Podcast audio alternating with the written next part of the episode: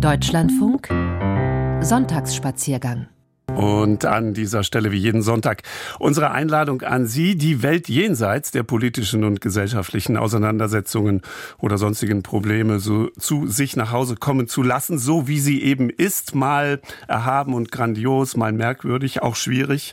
Immer aber lernen wir etwas über die Natur und über das, was die Menschen daraus gemacht haben, also die Kultur der jeweiligen Landschaften und Gegenden. Frei von Bezügen zur Gegenwart ist auch diese Sendung nicht, auch gerade im Interview der Woche haben haben wir ja das Stichwort Streik gehört, zum Beispiel jener der Bahngewerkschaft. Daher hier ein Trost für alle Opfer dieses Streiks der letzten Tage. Bahnfrei. Endlich wieder setze ich hinzu, so heißt die Schnellpolka von Eduard Strauß. Und bahnfrei damit auch für unseren heutigen Streifzug durch Deutschland und die Welt.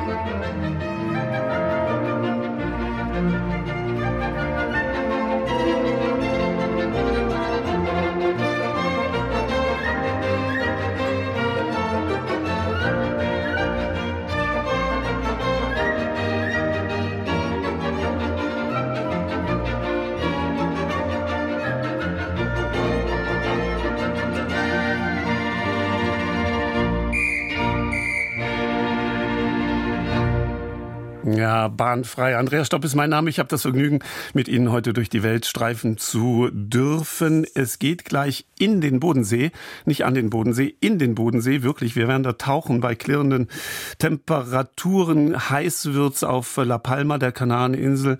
Vulkan wandern werden wir dort äh, können. Zu Fuß und per Rad London lernen wir kennen aus einer ganz anderen Perspektive. Und äh, blaue Bohnen und trügerisches Idyll, das hoffen wir zu finden finden in Hamburg. Da geht es um Hamburger Kriminalgeschichten äh, zunächst, ähm, aber dann nach äh, Belgien in die Stadt Ostende. Ostende ist mit Jacques Brel verbunden, jenem Chansonnier, der vor Ostendes Küste gerne segelte. Einstimmung also auf diese Stadt mit seinem Lied La Chanson de Vieux Amants. Schlüsselstelle im Text dieses Liebesliedes über ein altes Ehepaar, da heißt es am Ende, brauchten wir einiges Talent, um alt zu werden, ohne erwachsen zu sein. Jacques Brel.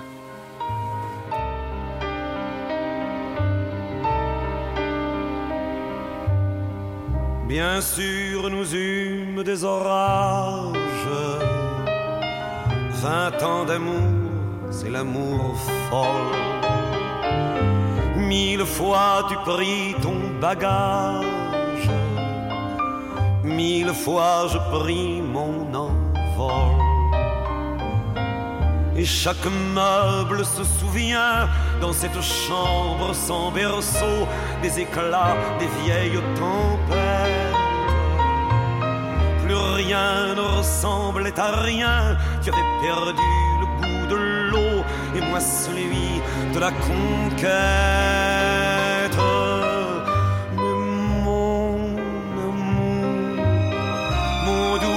mon merveilleux amour de l'aube claire jusqu'à la fin du jour.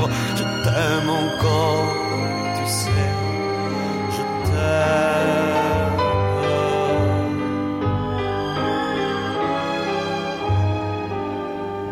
Moi je sais tous tes sortilèges, tu sais tout Gardé de piège en piège. Je t'ai perdu de temps en temps. Bien sûr, tu pris quelques amants. Il fallait bien passer le temps. Il faut bien que le corps exulte. Et finalement, finalement, il nous fallut bien du talent pour être vieux sans être adulte. Mon amour, mon doux, mon tendre, mon merveilleux amour, de l'aube claire jusqu'à la fin du jour, je t'aime encore,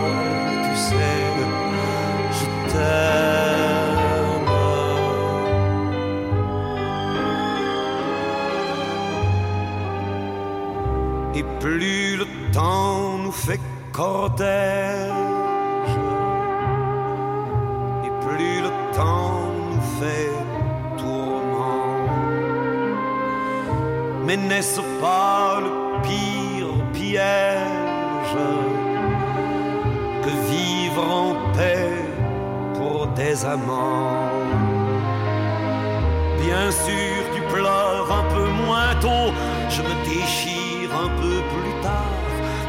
protégeons moins nos mystères. On laisse moins faire le hasard, on se méfie du fil de l'eau, mais c'est toujours la tendre guerre.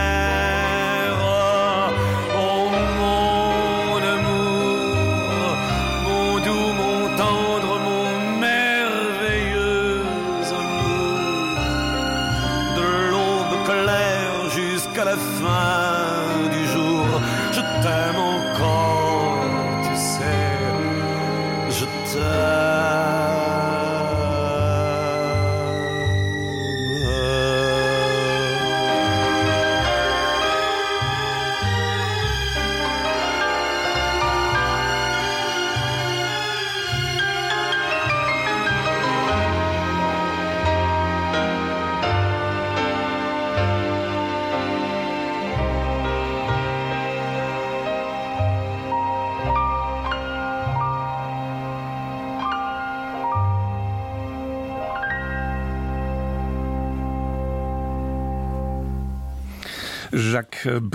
also hier vor der Küste Ostendes, hat er seinen Segelschein gemacht vor der Besetzung Belgiens durch die Nazis.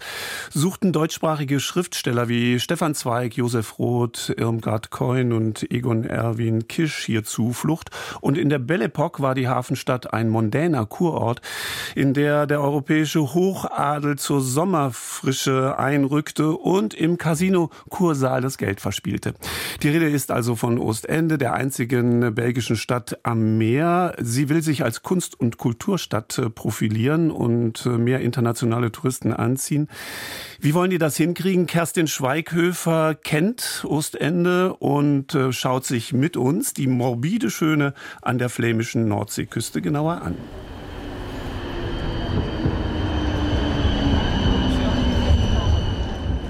Unweit vom Marie-José-Platz, da wo die Küstentram aus Knocke hält, liegt das kulturelle Herz von Ostende, die Grote Post. Das monumentale Eckgebäude wurde 1945 als Hauptpostamt im Bauhausstil entworfen und 2013 in ein Kulturzentrum verwandelt. Hier finden jedes Jahr Hunderte von Veranstaltungen statt. Theater, Tanz, Musik, Ausstellungen. Allein schon die gigantische Schalterhalle mit ihren Säulen und Keramikreliefs ist einen Besuch wert. Hier befindet sich das Kulturcafé. Es öffnet jeden Morgen um halb neun. Ein idealer Startpunkt für einen Streifzug durch die Stadt. Auch an diesem Vormittag macht sich hier bereits eine bunte Gesellschaft breit. Ganz hinten sitzt ein Gast mit einem weißen Kakadu auf der Schulter. Zwei Tische weiter schlägt ein Mann im roten Anzug die Beine übereinander. Er trägt knallgelbe Schuhe. Die Ostendais, wie sich die knapp 72.000 Einwohner von Ostende nennen, sind ganz offensichtlich ein besonderer Menschenschlag. Goeiedag. Hallo.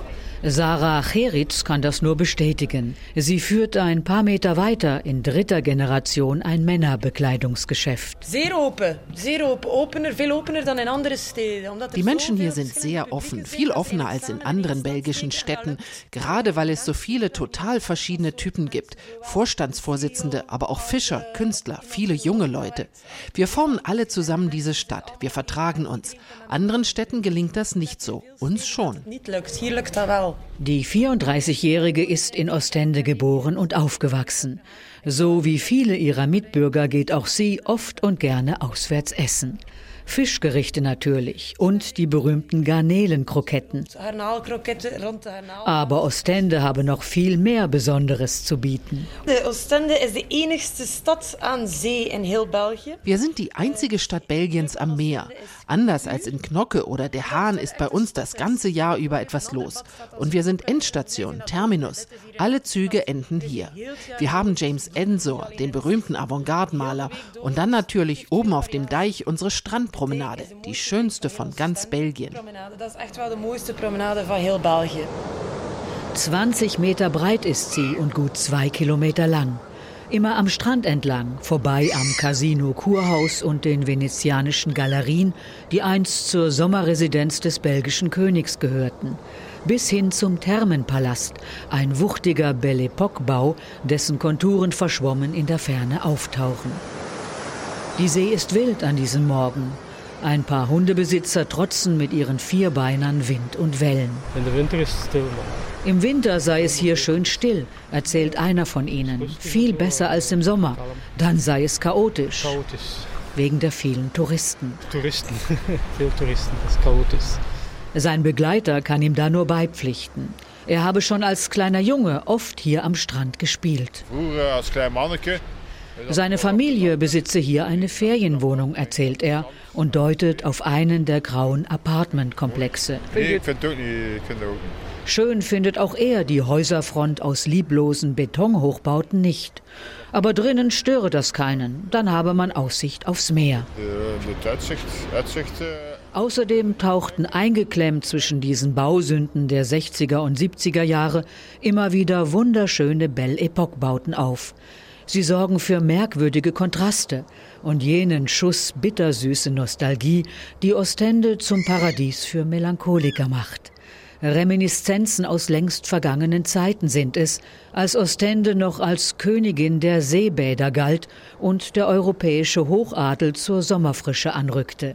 Auch der russische, weiß eine Mutter, die gerade mit ihrer kleinen Tochter über die Promenade flaniert. Ik woon hier al meer eh, dan 20 jaar. Olga heißt sie und kam vor mehr als 20 Jahren aus Moskau nach Ostende. Das Schönste an der Stadt ist für Olga das Meer. Egal ob Frühling, Sommer oder Winter, es sieht immer anders aus. Deshalb sind wir hier auch nie wieder weggezogen. Hè? Auch der berühmteste Sohn der Stadt, heißt es, habe Ostende deshalb nie verlassen, James Ensor. Maskenmaler wird der belgische Modernist auch genannt, weil auf seinen grotesk anmutenden Werken regelmäßig Masken auftauchen. Aber Ensor hat auch immer wieder die Dünen und das Meer gemalt. Nirgendwo fand er, sei das Licht schöner als hier. Es gab allerdings einen profaneren Grund, weshalb er Ostende nie verlassen hat. Seine Familie führte hier drei Souvenirgeschäfte. Zur Kundschaft gehörte der belgische König. Ensor musste schon als Kind im Laden mit anpacken. Das Souvenirgeschäft seines Onkels in der Flanderenstraat steht noch. Es ist heute Teil des Ensor-Hauses, einem Dokumentationszentrum mit Ausstellungsteil. Ensor hatte das Haus 1917 von seinem Onkel geerbt und dort bis zu seinem eigenen Tod 1949 gewohnt. Das Schaufenster sieht noch so aus wie 1917. Von der Decke baumeln Schiffsmodelle, unter ihnen liegen Korallen, Muscheln und Masken, dahinter Fischskelette und ein Affenschädel. Ein kurioses Sammelsurium, sagt Sarah Zollmarsch. Das sind eigentlich die originalen äh, ja, Dinge, die, die hier verkauft wurden zu dieser Zeit. Die 37-jährige Kölnerin ist Dozentin für Kunst und Musik und führt manchmal auch deutschsprachige Touristen durch die Stadt. Sie lebt seit 2014 in Ostende. Die Stadt sei hässlich, aber sehr lebendig. Es ist, es ist sehr hässlich, aber es hat halt eine Seele so. Ne? Also ja, ich denke mal ein bisschen an Köln. Köln ist ja jetzt auch nicht so schön, aber es hat halt so dieses Herz. So in Ostende hat es halt auch so eine Authentizität und einfach so ein, so ein Herz. So. Es ist auch eine wilde Stadt, Ostende. Eine wilde Stadt. Ja, hier passiert viel. Hier sind viele neue Künstler, neue Musikanten. Sie jedenfalls wohne hier sehr gerne, betont Sarah beim Betreten des Enzor-Hauses. Kommen Sie mit nach oben? Nirgendwo kommt man dem Künstler näher als hier. Seine mit Kuriosa, Bildern und Plüschmöbeln vollgestopften Wohnräume wecken den Eindruck, als sei er nur kurz außer Haus. Den blauen Salon im zweiten Stock nutzte Ensor als Wohnzimmer und Atelier. Ja, hier sein Harmonium, das Piano, wo er drin saß. Im blauen Salon empfing er auch seine Gäste. Sein treuer Diener August holte sie unten ab. Wassili Kandinsky, Eduard Vouillard und Erich Heckel. Als erstes spielte Ensor ihnen etwas vor. Auch mit Albert Einstein hat er sich getroffen und mit Stefan Zweig. Die Ostendais sind stolz auf ihren berühmten Maler. Wer Ensor sage, sage auch Ostende und umgekehrt. Ostende ist Ensor.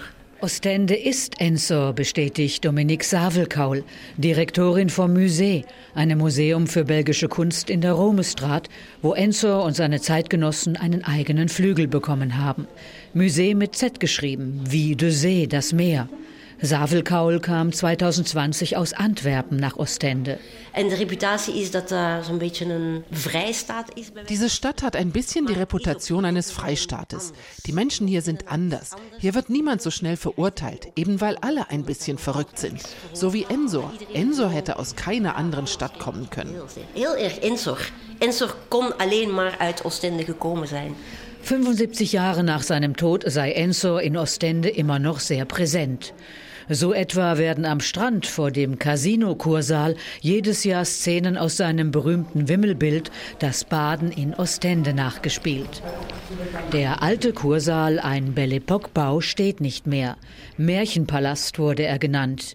Die Nazis haben ihn während der Besatzungszeit zerlegt, um das Material für den Bau des Atlantikwalls zu verwenden. An seiner Stelle erhebt sich nun ein weiteres Meisterwerk im Bauhausstil, auch Perle des Modernismus genannt. Voilà, gaan in het gebouw. Der belgische Architekt Leon Stenen hat den neuen Kursaal 1953 als Gesamtkunstwerk entworfen, erklärt Kunsthistorikerin Elste Grijze. Voor Stenen was het kurszaal een gesamtkunstwerk. Höhepunkt ist der Delvaux-Saal, benannt nach dem belgischen Surrealisten Paul Delvaux, der hier ein 26 Meter breites Gemälde mit einer Meerjungfrau an die Wand gemalt hat. We zijn nu uh, in de Delvaux-zaal. Inzwischen würden die Ostendais ihren neuen Kursaal zunehmend ins Herz schließen, erzählt de Grijze. Doch anfangs hätten sie ihren alten Märchenpalast vermisst und sich mit der Perle des Modernismus schwer getan. So wie sich viele Neuankömmlinge mit dieser Stadt schwer tun würden. Ostende ist keine einfache Stadt, so wie Brügge oder Gent. Ostende ist edgy, sprich scharfkantig, ausgefallen. Man muss sich die Mühe machen, diese Stadt begreifen zu wollen. Aber dann kommt man nicht darum herum, sie leidenschaftlich zu lieben.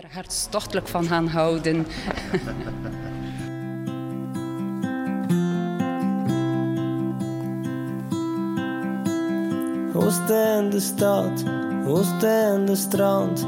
Dolfijnen walsen in harmonie. S'nachts tussen de gloeiende golven. Wandeling in het zand met jou. Met de zonsondergang als tinteling voor water. Komen zal ja ons toekomst gelukkig samen zijn. Daar zag ik je glimlach tussen tranen. Het ging niet goed met jou, maar we waren er toch. Oost en de stad, Oost en de strand, waar jij even uitblazen kon. Bijna verwant, geluk samen,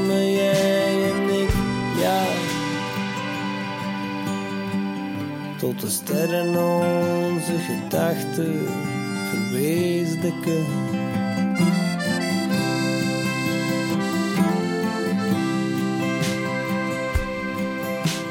Terug onder tak, onder laken, waar we elkaar voor de laatste keer zagen op de volgende ochtendzon.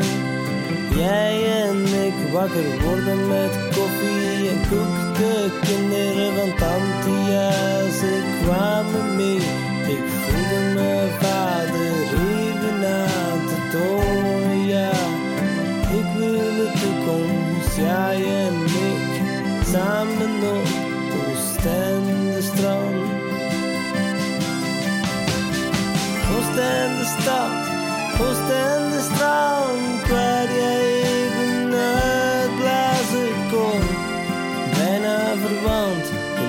Samen, jij en ik, ja.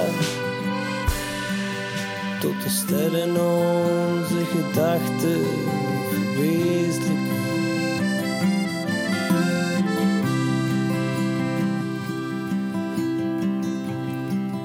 Maar het noodlot sloeg toe. Er moest een einde aankomen, net als eb en vloed was je liefde.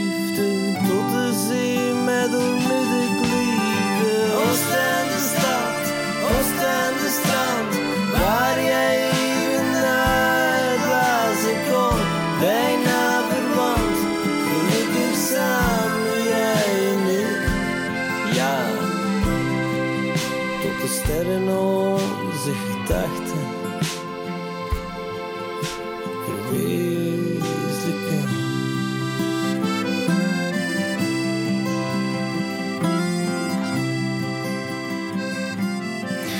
Eranos, äh, der Sänger, träumt von Ostende und Kerstin Schweighöfer Höfer porträtierte diese Stadt.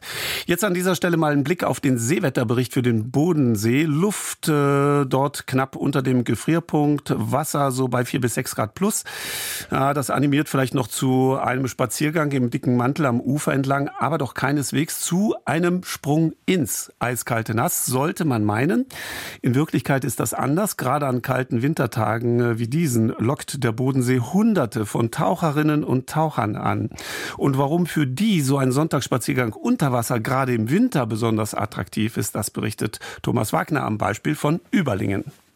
Ja, im Schnitt zwischen 4 und 6 Grad, sagen wir mal. Jo, ein Platzmacher für die anderen. Ihr könnt rauf. Dreikönigstag in Überlingen. Über eine schmale Metallleiter wagen um die 200 Taucherinnen und Taucher den Ausflug ins wirklich kühle Nass.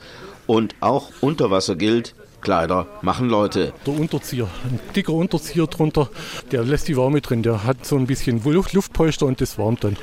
Hochbetrieb einer kleinen Treppe, die ins Bodenseewasser führt, ausgerechnet in der kalten Jahreszeit. Und was es da unter Wasser nicht alles zu sehen gibt.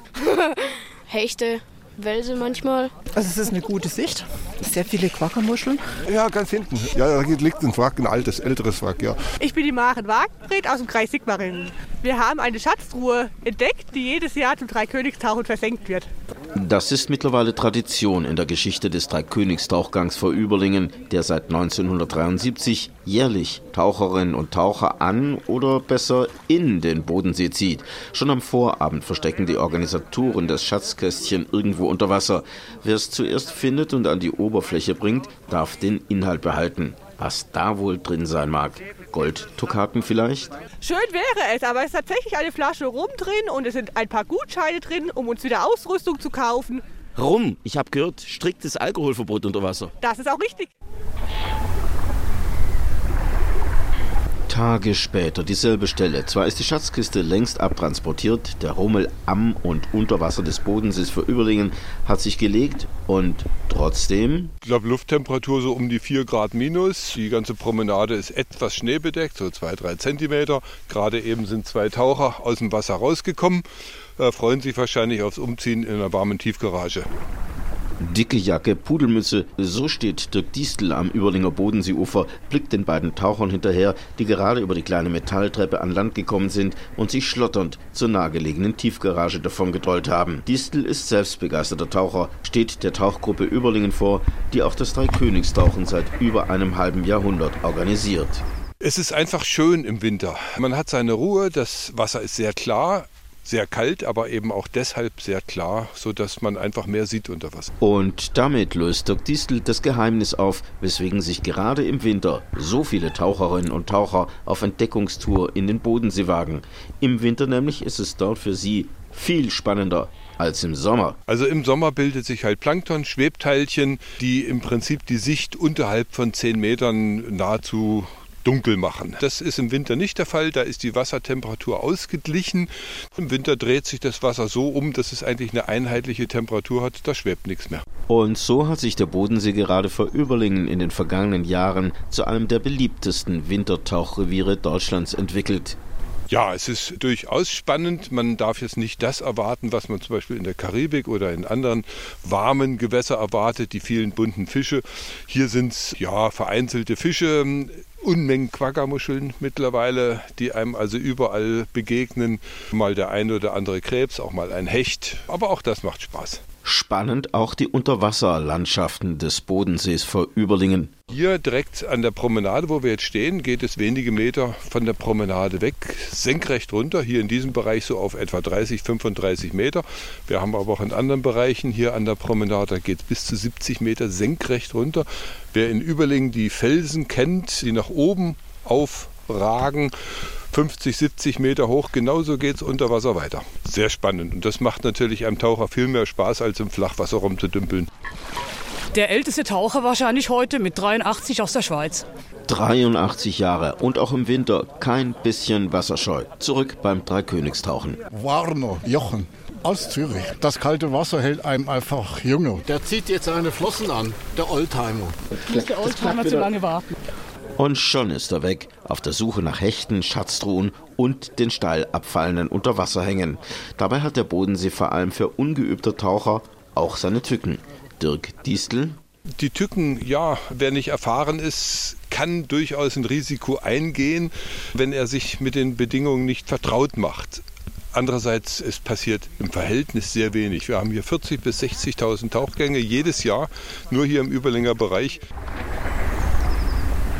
wogegen die Zahl der jährlichen Tauchunfälle eher im einstelligen Bereich liegt. Kunststück, bevor die Taucherinnen und Taucher ins Wasser steigen, sind die gegenseitigen Wünsche eine Pflichtübung. Gut Luft. Man sagt so ein dreifaches Patschnass. Wobei die, das ist ja die Gruppe, die werden jetzt erstmal wieder. Ja, dann auch von mir ein dreifaches Patschnass an den Bodensee, an Thomas Wagner. Jetzt äh, kommen die Nachrichten und dann geht's weiter nach La Palma, nach London und nach Hamburg.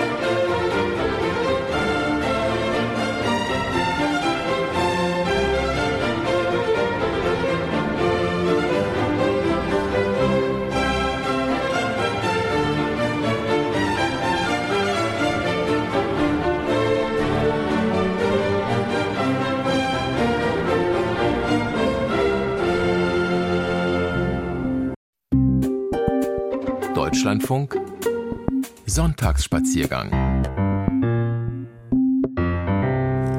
Und damit sind wir wieder zurück mit unserer Einladung zur Fortsetzung des Spaziergangs Ite Digi No. Das wird uns jetzt gesungen. Und Sie raten bitte mal, in welcher Sprache das geschieht. Auflösung gleich, bevor wir auf die Kanaren reisen. Andrea Stopp grüßt nach Hause oder auf die Straßen oder die Schienen oder auch auf Ihren Spazierweg.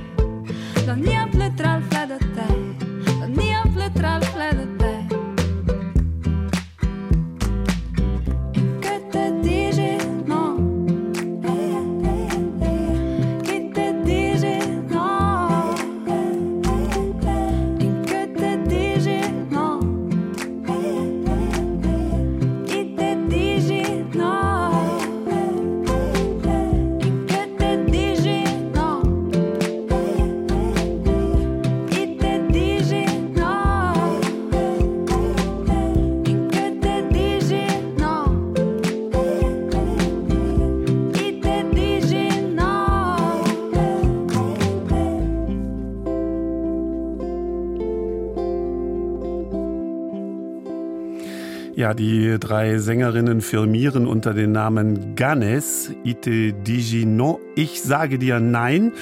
Und da geht es natürlich um eine Herzensangelegenheit und die Sprache ist Ladinisch, also Rätoromanisch. Äh, gesprochen wird das äh, vornehmlich in äh, Südtirol, in den dortigen ladinischen Tälern. Ladinisch ist neben Deutsch und Italienisch die dritte Sprache. Südtirols. Wir haben es in den Nachrichten gehört, auf Island ist ein weiterer Vulkan ausgebrochen. Wir beschäftigen uns auch mit einem Vulkan, aber reisen dazu auf die Kanaren. Auf La Palma fährt man auf der Carretera Caliente auf der vielleicht heißesten Straße der Welt und einem Symbol dafür, dass sich die Einwohner von La Palma nicht unterkriegen lassen von dem Vulkan, der Bestie, wie sie sie dort nennen. Schon wenige Monate nach dem Ausbruch fingen die wagemutigen Palmeros an, sie über die Lavafelder zu bauen, diese Straße, die die Verkehrsinfrastruktur vernichtet hatte. Anfangs äh, durfte die Carretera nur in Intervallen befahren werden. Dazwischen rückten dann immer wieder Wasserwerfer an, um die heiße Straße runterzukühlen. Wenn es regne, so seien bestimmte Stellen auch heute noch binnen kurzen wieder trocken. All das weiß Lukas Grasberger und mit ihm wandern wir den Vulkan hinauf. Es ist eine unwirkliche Landschaft, durch die Wanderer hier auf der Kanarinsel La Palma marschieren.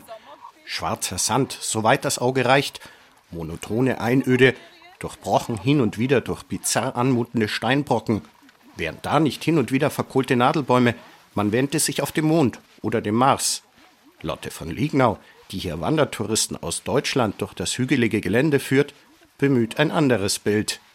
Durch diesen Vulkanausbruch, den wir vor zwei Jahren hatten, am Tacho Geite, durch die dicke Ascheschicht ist es ein bisschen so wie am Strand laufen. Ja, und wenn es hochgeht, ist es ein bisschen wie eine Düne hochlaufen. Die Düne in der Sonne hochlaufen, da hoffe ich, dass ihr alle gute Wasser dabei habt. Ja, und Sonnenschutz, das ist wichtig. Okay? Na denn, vamos.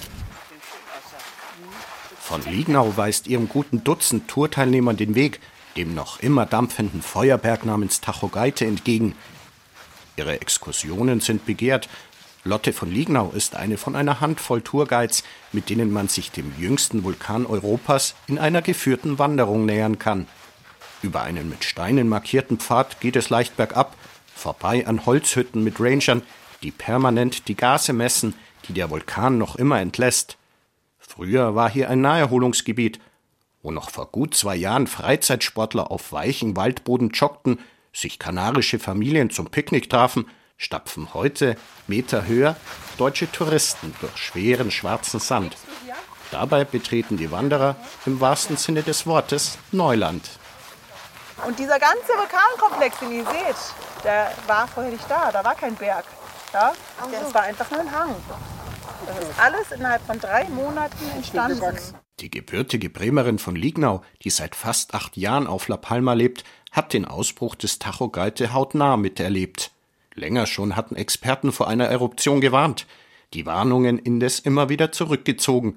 Doch dann, am 19. September 2021, ging es schließlich wirklich los. Als es losging am Anfang, als würden irgendwie drei Düsenjets gleichzeitig hinter deinem Haus losgehen. Und dann die ganze Zeit so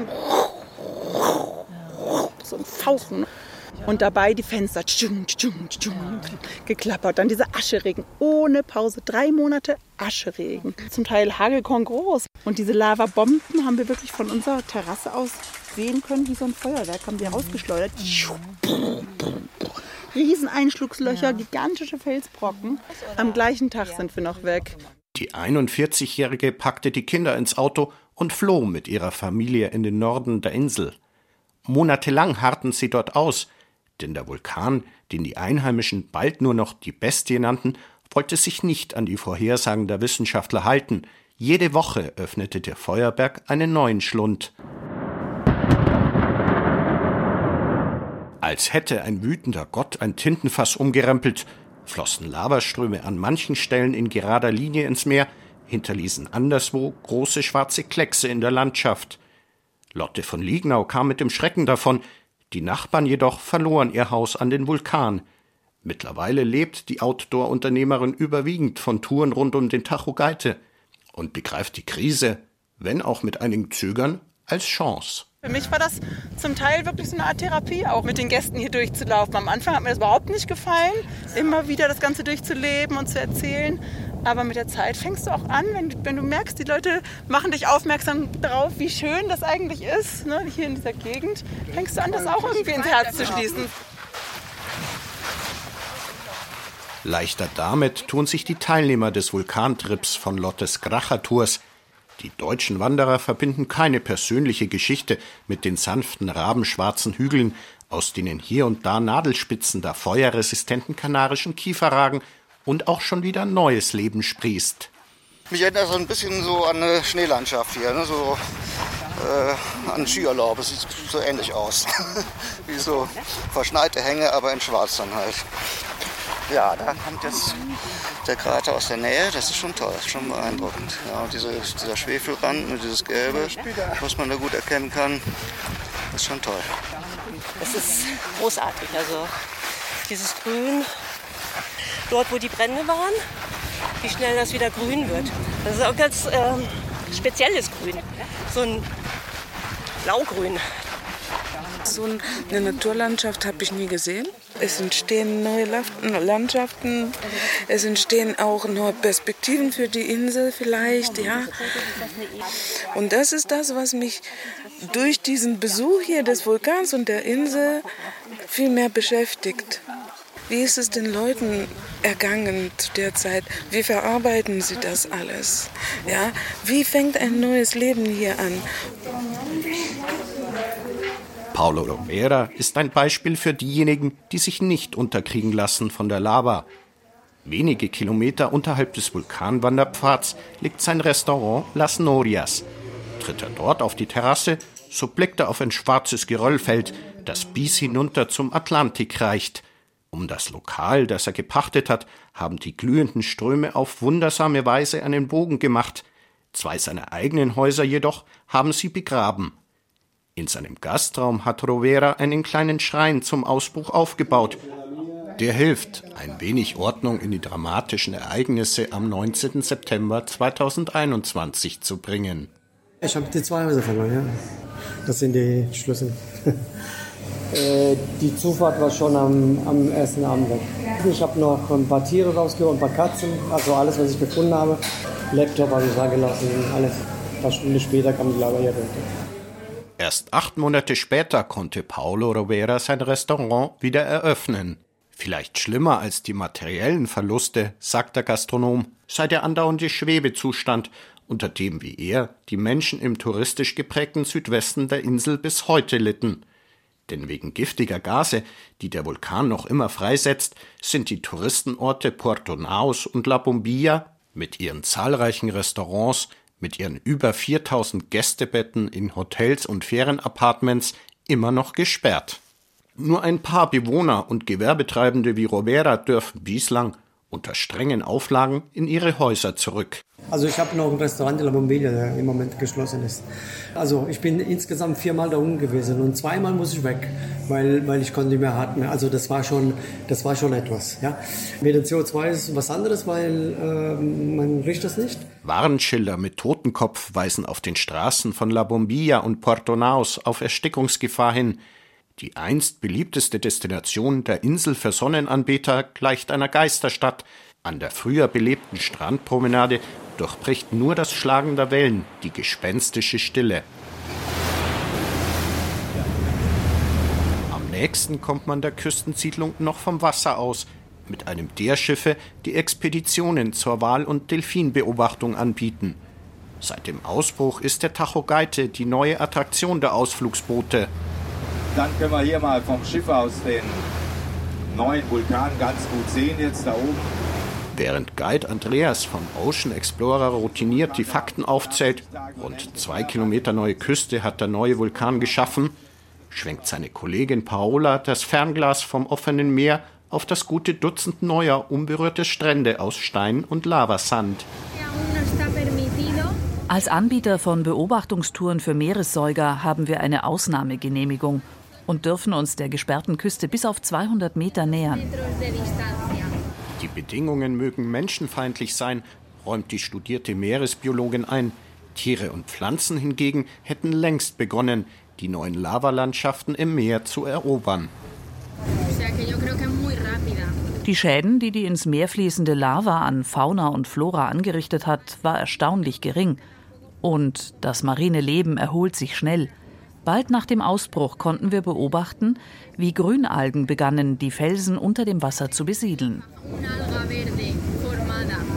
Eine weniger naturnahe Besiedlung der neuen Vulkanlandschaften haben Politiker sowie Bauunternehmer der Insel derweil ins Auge gefasst. Im Süden des erkalteten Lavastroms soll ein Luxus-Spa-Hotel mit knapp 600 Betten entstehen. Im Nachbarort Puerto de Tazacorte soll ein großer Hotelkomplex bald die Betten zurückbringen, die durch den Vulkan verloren gingen. Paola sieht das kritisch. Ich habe schon davon gehört, dass sie die neuen Vulkanlandschaften bebauen wollen. Ich sehe sie als eine Art von Naturdenkmal, das man schützen und nicht zerstören sollte.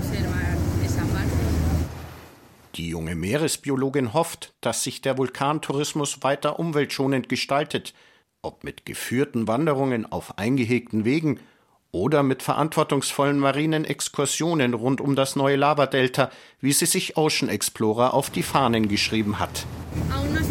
Noch können wir dort nicht hin, aber es könnte ein wunderbarer Ort für nachhaltige Angebote, etwa für den Tauchtourismus werden.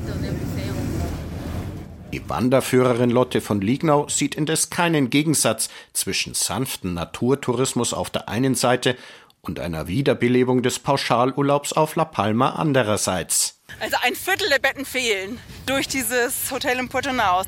Und das ist natürlich das Problem, dass dadurch keine Pauschalangebote äh, angeboten werden können. Dadurch fehlen wieder die Direktflieger.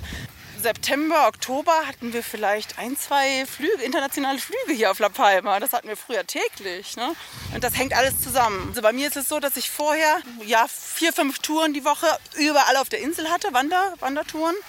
Im Moment ist es fast jeden Tag gibt es Touren zum Vulkan, aber die anderen Wandertouren, da habe ich vielleicht mal ein, zwei die Woche. Für mich auch ein deutliches Zeichen, dass der Tourismus einfach noch nicht so wieder da ist wie vorher. Die Outdoor-Unternehmerin hofft, dass sich das Blatt bald wendet dass der Vulkan vom Fluch zum Segensbringer für La Palma wird. Ähnliches, sagt Lotte von Liegnau, habe einmal bereits geklappt. 1971 beim letzten Vulkanausbruch vor dem Tajo Gaite. Der ruhige Vulkan wurde der gemächlich brodelnde Tenegia im Süden der Insel seinerzeit genannt. Die Eruption lockte Millionen Zuschauer vor die Fernsehgeräte, Reisebüros offerierten Sonderangebote für Vulkanfans. Es war der eigentliche Beginn des Tourismus auf La Palma. So gesehen könnte man den weißen Dampf, den der zur Ruhe kommende Vulkan über den Köpfen der Wanderer entweichen lässt, als Zeichen der Hoffnung deuten.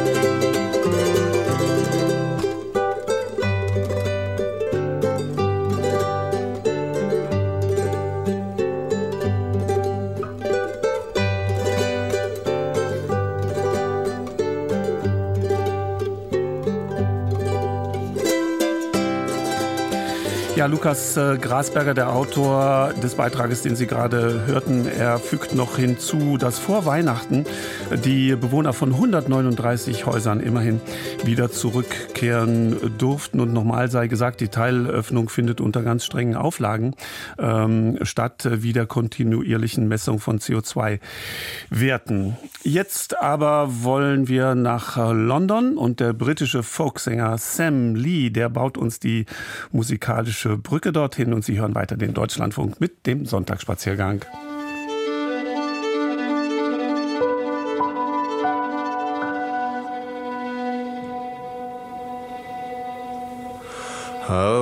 Awake, awake, sweet England, sweet England, now awake.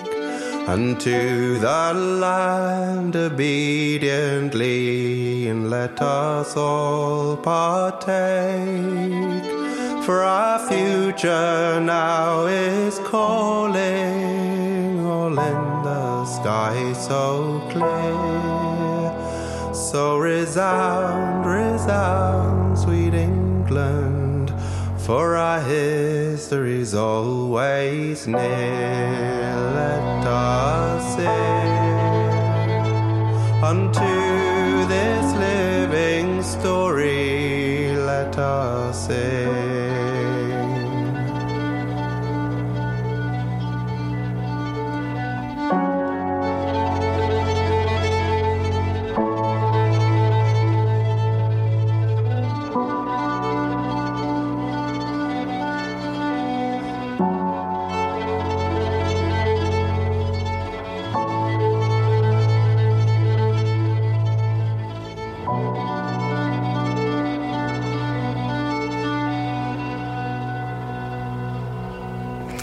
Wer an London denkt, äh, hat natürlich sofort Tower, Buckingham Palace, andere royale Touristenhighlights vor Augen.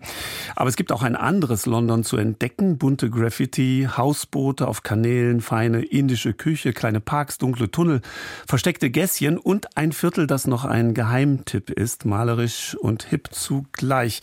Das alles kann man nicht mit dem Bus oder gar dem Auto erkunden. Deshalb ähm, hat sich unsere Autorin, meine Kollegin Simone Hamm, zu Spaziergängen und so sogar zu einer Radtour durch London entschlossen. Und das, obwohl sie hier nicht auf der rechten, sondern eben auf der linken Seite fahren muss. Bisweilen durch dichten Verkehr. Und hier kommen jetzt ihre Eindrücke. Katie Holt trägt einen flotten Strohhut statt eines Helms. London has so much to offer. London hat so viel anzubieten. Und das Fahrrad ist der beste Weg, all die versteckten Gegenden zu erkunden, in die ein Bus niemals käme, die man sonst nie sähe. Etwa in die sehr kurze Lord North Street mitten im Regierungsbezirk. Sie stammt aus dem Jahr 1722. An etlichen der kleinen zweigeschossigen Reihenhäusern aus Backstein sind Plaketten angebracht. Sie erinnern an Persönlichkeiten, die dort lebten, etwa an den 1949 geborenen Journalisten William Stead. Er gilt als Vater des investigativen Journalismus und er war Spiritist. Von Stimmen aus dem Jenseits erfuhr er, wie er sterben werde. A very dramatic death at sea by drowning. Ein höchst dramatischer Tod im Meer ertrinken. Stead wollte zu einer internationalen Friedenskonferenz nach Amerika. Auf der Plakette steht, er starb im Jahr 1912, dem Jahr, in dem die Titanic sank. Er war an Bord. Er soll noch Frauen und Kindern geholfen haben, in die Rettungsboote zu steigen und sich dann ganz ruhig in einen Sessel gesetzt und eine Zigarre angezündet haben. I'll let Big Ben ring out for you. Katie und ich stehen am Ufer der Themse, direkt gegenüber von Big Ben und Parlament, vor einer großen weißen Wand, darauf gemalt Hunderte von roten Herzen, Erinnerung an die vielen Toten, die in Großbritannien an Covid gestorben sind. Und dann fahren wir ins Dunkle, in einen Tunnel unterhalb des Bahnhofs Waterloo, die Leake Street Arches, die Wände sind über und über mit Graffiti besprüht. Die Tunnel waren leer, verlassen. Bis 2008 ein Mann, eine Frau, eine Person namens Banksy 600 Sprayer einlud, das Dosenfestival zu feiern. Seitdem ist es einer der wenigen Orte, an dem Sprayen legal ist. Ich habe dich nicht nur hierher gebracht, um dir den Tunnel zu zeigen. In meinem Korb habe ich Spraydosen. In my basket I have. Ooh. Ich wähle eine rote und eine pinkfarbene und los geht's. Okay, die von Banksy sind erheblich besser.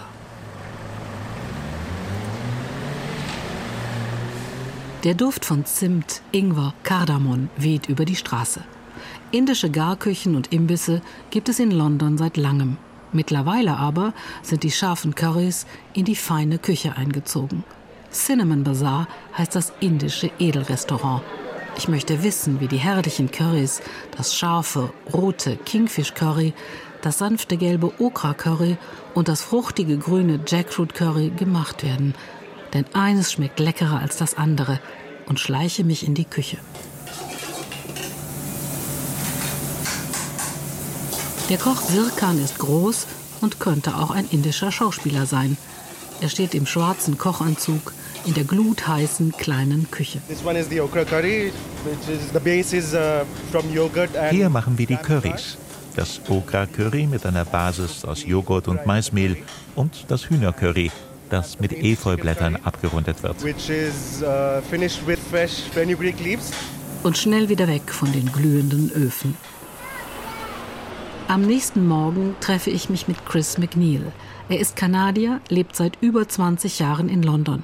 Er will mir etwas Besonderes zeigen. Treffpunkt ist eine winzige überdachte Gasse in Neils Yard, die ich niemals allein gefunden hätte. Wir betrachten ein Werk des Sprayers Bambi. Wir passen kaum hinein. Genau vor uns ist ein Kunstwerk. Es ist Mary Poppins, das magische Kindermädchen. Aber es ist nicht Mary Poppins Gesicht, sondern das von Prinzessin Diana. Daneben steht, tu was immer du willst, aber lass dich nicht erwischen. Do whatever you want, but don't get caught. Schau mal, wie viele Leute an uns vorbeigehen. Sie schauen gar nicht hin. Dabei dreht sich in London alles ums Schauen, umherschauen, aufschauen, Ausschau halten nach all den kleinen Geheimnissen. Bislang war die Zeit in London super ökologisch. Von Köln bin ich mit dem Zug nach London gefahren, mit dem Eurostar durch den Tunnel, über uns das Meer. In London mit der Tube und dem Fahrrad gefahren. Ich bin Kilometer durch die Stadt gelaufen. Aber einmal will ich doch in so ein schwarzes Taxi steigen. Die Fahrer haben eine dreijährige Ausbildung gemacht und kennen jeden Stein in London. Hello. Do, uh, do close the door after. Er fährt mich nach Notting Hill, diesmal zur Portobello Road. Die kennt jeder, seitdem 1999 der Film Notting Hill die Straße unsterblich machte. Den kleinen Buchladen, in dem der Film spielt, gibt es heute noch hier. Den Besitzer verkörperte einst Hugh Grant, der sich in Superstar Anna Scott, Julia Roberts, verliebt. Handys werden gezückt, Selfies gemacht. Ein überteuertes Café neben dem anderen. Nippesladen reiht sich an Nippesladen.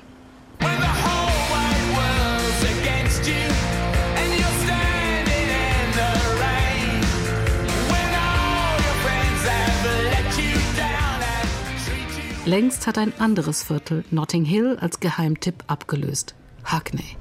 Das exquisite Vogue-Magazin zählt Hackney zu einem der 15 angesagtesten Bezirke weltweit. Junge Männer mit langen schwarzen Haaren, perfekt geschminkt, sitzen vom chinesischen Teehaus. Ich sehe Männer und Frauen in schwarzen Röcken, Mädchen in weiten weißen Kleidern, hautengen Catsuits extravagante, kühn geschnittene Outfits in prallen Farben. Die Studenten der nahegelegenen Designerschule prägen das Viertel. Aber auch der alte Herr mit dem dunklen Bläser, die Jogger in ihren Trainingshosen, die Gewichte tragen und die Dame mit dem Regenschirm. Eine bunte Mischung aus jung und alt, gestylt und sehr sportlich, hip und lässig. Hackney being kind of artist, creative space. Hackney ist eine Art kreativer Raum für Künstler, in dem ich Künstler sein kann. Das kommt den vielen Menschen mit verschiedenem Hintergrund aus verschiedenen Kulturen sehr entgegen. Different people, different backgrounds and cultures. Alistair ist 25, Architekt. Er arbeitet in Museen und Galerien, schafft die Räume und die Umgebung für Ausstellungen, etwa für die große Marina Abramovic-Schau in der Royal Academy of Arts. Lange galt Hackney als Armenhaus Londons. Hier lebten die, die sich noch nicht einmal die schäbigste Bleibe in der Innenstadt leisten konnten, die Alten und die Kranken. In manchen Reiseführern steht heute noch, man solle dieses Viertel unbedingt meiden. Längst ist Hackney anders geworden, vor allem jung. Zwei Drittel der Menschen, die hier leben, sind jünger als 44 Jahre. Dazu gehören auch Alistair und Selim. Selim ist 26 und Neurowissenschaftler. I adore living here. Fundamentally as a queer man, als queerer Mann fühle ich mich hier willkommen. Ich fühle mich sicher und frei. Kann zeigen, wer ich bin und habe nicht das Gefühl, dass jemand das falsch versteht. Auf dem Broadway Market, einer kleinen Straße, gibt es Obst- und Gemüseläden, zwei Brillenläden mit extravaganten Modellen, eine Designerin, die feine, festliche Kleidung schneidert, einen Käseladen, einen Laden, der frisch gerösteten Kaffee anbietet, kleine Tapas-Bars und Sushi-Läden und sage und schreibe drei Buchläden auf 100 Metern. Kleine Hunde tollen durch die Parkanlage London Fields. Am kleinen Kanal, über den eine Brücke führt, liegen Hausboote. Blumen und Kräuter stehen in großen Kübeln auf den Dächern. Hier ist es sehr ruhig. Es ist so ruhig, dass man kaum glauben kann, mitten in London zu sein. Und ich sehe kaum Touristen. Ich mag es, dass es nahe bei meinem Haus Pubs und Parks gibt, Uferflächen am Kanal. Es bringt junge Leute zusammen. Als Architekt denkt man viel über die Begrünung der Stadt nach. Und Hackney hat das im Überfluss.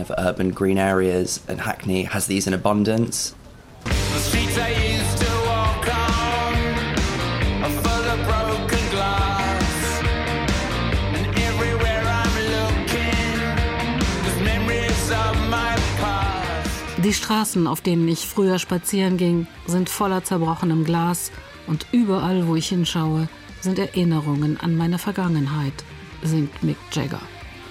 Die Rolling Stones stellten im Oktober im Hackney Empire Theatre ihre neue Platte vor. Der Livestream-Event aus Hackney ging um die Welt. Titel des Albums Hackney Diamonds. Das sind nicht etwa echte glitzernde Diamanten, sondern die Splitter der Glasscheiben, die in früheren Zeiten bei Straßenschlachten in Hackney zu Bruch gegangen sind. Wilde Zeiten als die Stones noch jung waren, längst vergangen. Heute hat sich das Viertel zum Juwel der Stadt fortentwickelt, relativ unbekannt und Gott sei Dank ungeschliffen.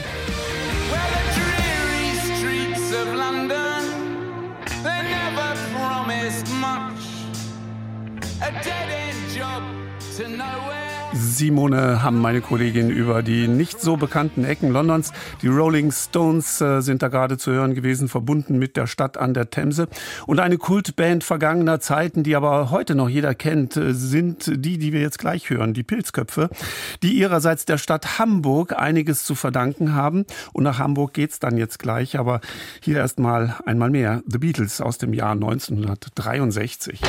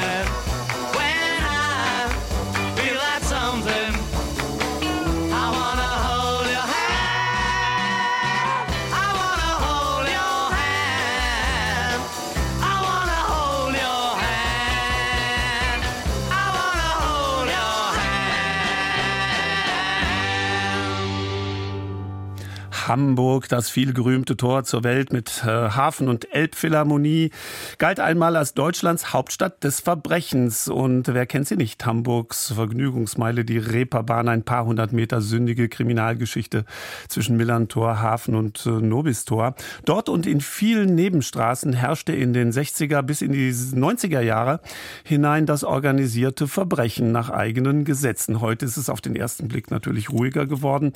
Auf einer St. Pauli Krimi-Tour können sich äh, Touristen und Einheimische nun durch den Dschungel der dunklen Seite St. Paulis führen lassen. Mein Kollege Sven Ahnert blickt auf die Haupt- und Nebenschauplätze Hamburger Tatorte. Das ist Freddy Quinn, 92. Keine zehn Gehminuten von der Reeperbahn entfernt liegt das St. Pauli Office, ein Kiez Tourist Office, das themenbezogene Touren durch das Rotlichtviertel anbietet.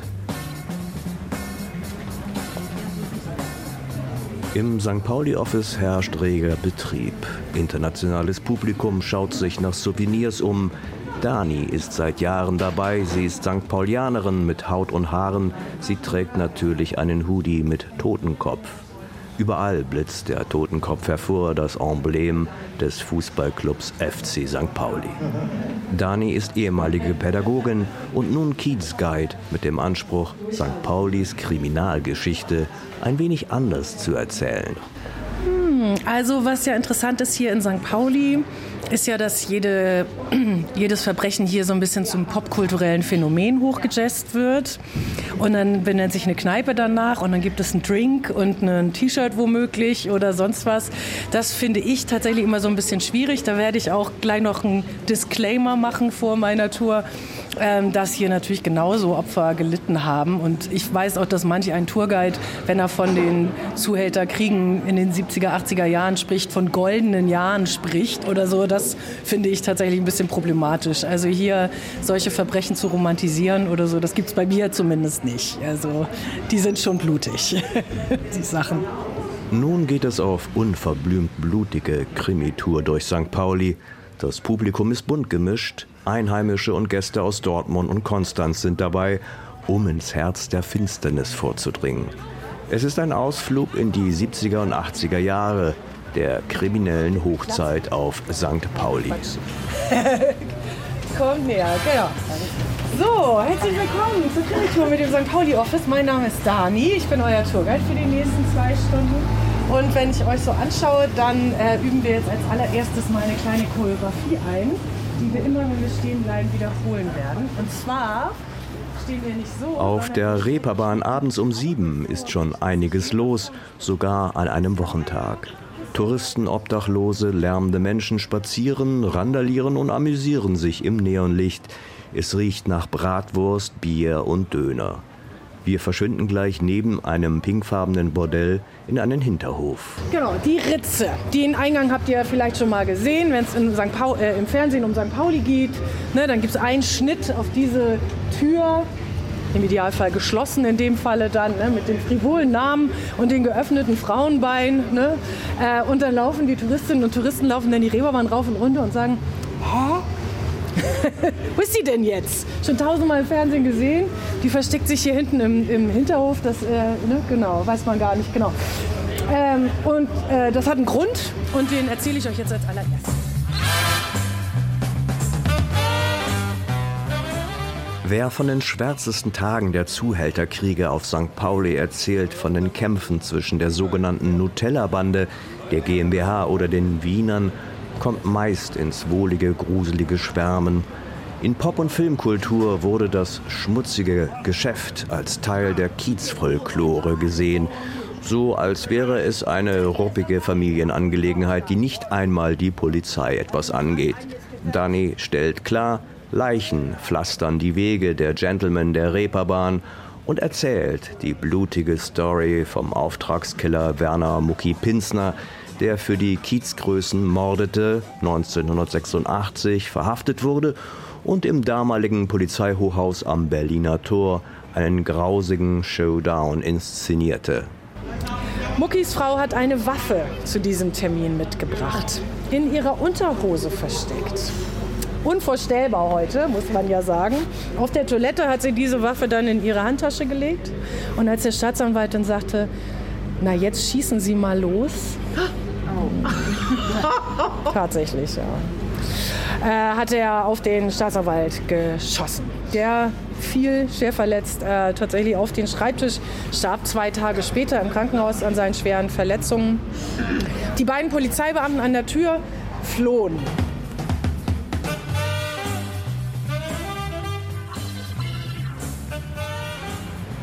Tatort Budapester Straße. Zehn Jahre nach den Pinsner-Morden im Polizeihochhaus. Keine zehn Gehminuten von der Reeperbahn entfernt treffe ich an einem kalten Novembermorgen Thomas Hirschspiegel in der Paulinenstraße, gleich gegenüber dem Fußballstadion vom FC St. Pauli. Hirschspiegel war Polizeireporter der Hamburger Morgenpost seit 1977. Er kennt die Tatorte, die Szene und die kleinen und großen Verbrechen. Wir erinnern uns an die 90er Jahre. Die vermeintlich goldenen Zeiten der Reeperbahn-Zuhälter sind längst vorbei. Ja, hier in dem Hotel hat in Mitte der 90er ein Mensch gelebt, der morgens aufwachte, der hatte irgendwie ganz oben ein Zimmer, ich glaube sogar unterm Dach, und hatte irgendwie einen schlechten Traum. Und da hat er seine Pistole genommen, eine Czeska, eine tschechische, mit 16 Schuss. Und hat diese 16 Schuss einfach wahllos auf die Fassade der Häuser gegenüber gefeuert. Werde ich auch nicht vergessen. Und äh, alles durchlöchert, aber wie durch ein Wunder niemand verletzt. Und er ins Gefängnis. So ein kleines Teilchen hier auf St. Pauli. Ist St. Pauli wirklich so etwas wie ein Hotspot des Verbrechens in Hamburg in der Zeit gewesen? Also bei den 80ern war es, ja, es gab dauernd Schießereien und Messerstechereien, aber die betrafen die sogenannten soliden oder normalen Hamburger nicht. Oder auch keine Touristen. Das gab es in der Regel nicht. Man hat sich untereinander gefeuert. Pinsner mit seinen diversen Auftragsmorden ist ja der bekannteste Fall. Und das war im Milieu. Dass da mal ein armer Tourist vom Barhocker geschossen wurde, ja, das kam vor. Aber das war die Ausnahme. Schlimm wurde es in den 90ern. Etwas Luftveränderung tut nun gut. Nach den St. Pauli-Geschichten um Mord und Zuhälterei. Fahren wir also aufs Land, genauer in die Vieh- und Marschlande, Hamburgs Hinterland und Gemüsegarten. Was auf den Hamburger Wochenmärkten angeboten wird, wird hier angebaut. Wir nähern uns der Dove-Elbe, einem Nebenarm der Elbe, der im Sommer zum Baden und Freizeitschippern einlädt.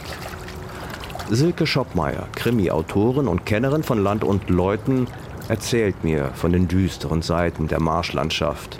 Deich Fatal heißt auch einer ihrer Krimis um einen Hotelier, der zwischen Dove Elbe und Deich ermittelt. Ja, wir stehen hier quasi vis-à-vis -vis zum Regattazentrum. Äh, ja, und da setzt mehr oder weniger auch der Fund meiner ersten Leiche ein.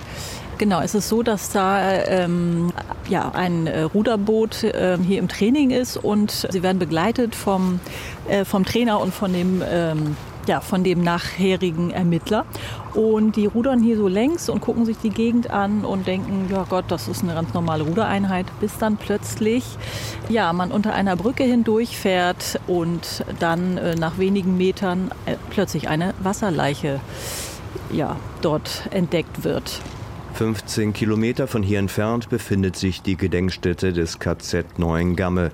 Das ist der historische Tatort eines historischen Verbrechens, das die Krimi-Autoren auch persönlich mehr bewegt als jeder Kiezkrimi oder Dove-Mord. Es ist ja eigentlich eine friedliche Gegend, die Gegend, ja, Vieh- und Marschlande. Aller Mühe ist da hinten, da ist Tatenberg, hier ist die Dove-Elbe. Wie kommen Sie auf das Verbrechen hier? Ja, Sie sagen schon ganz richtig. Man meint, das ist eine idyllische Gegend hier. Ähm, also wenn man mit Polizisten sich unterhält, passiert hier auch tatsächlich nicht so wahnsinnig viel.